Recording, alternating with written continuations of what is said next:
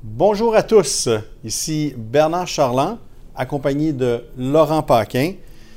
Nous sommes courtier immobilier commercial chez PMML et il nous fait plaisir de vous parler des transactions du mois de mars 2021 en immobilier commercial.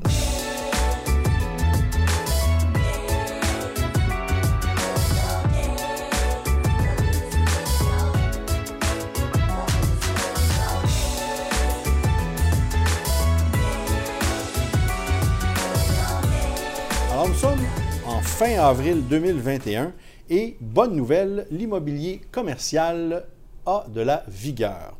Ce que l'on observe chez les investisseurs, c'est une adaptation de leur part en ce qui concerne le type d'actifs recherchés.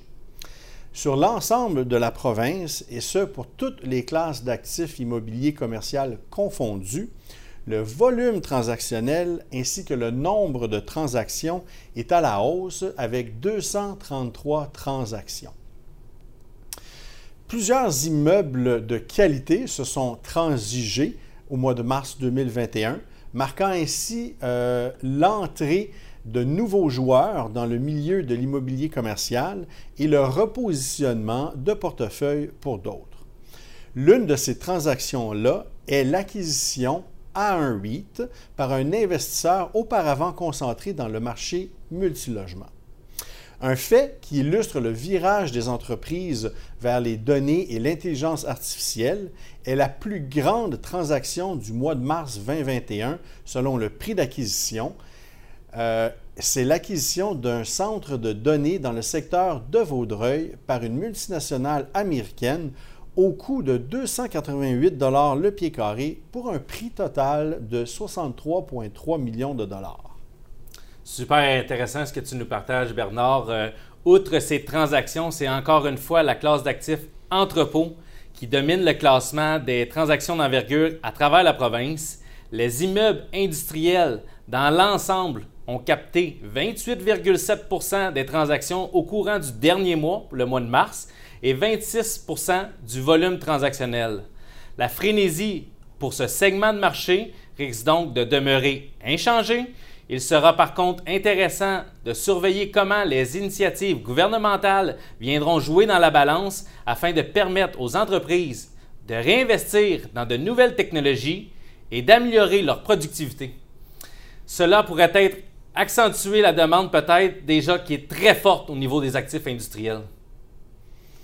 Quant à lui, le nombre de transactions pour les immeubles à vocation bureau est demeuré relativement faible dû aux mesures sanitaires prolongées mises en place par le gouvernement.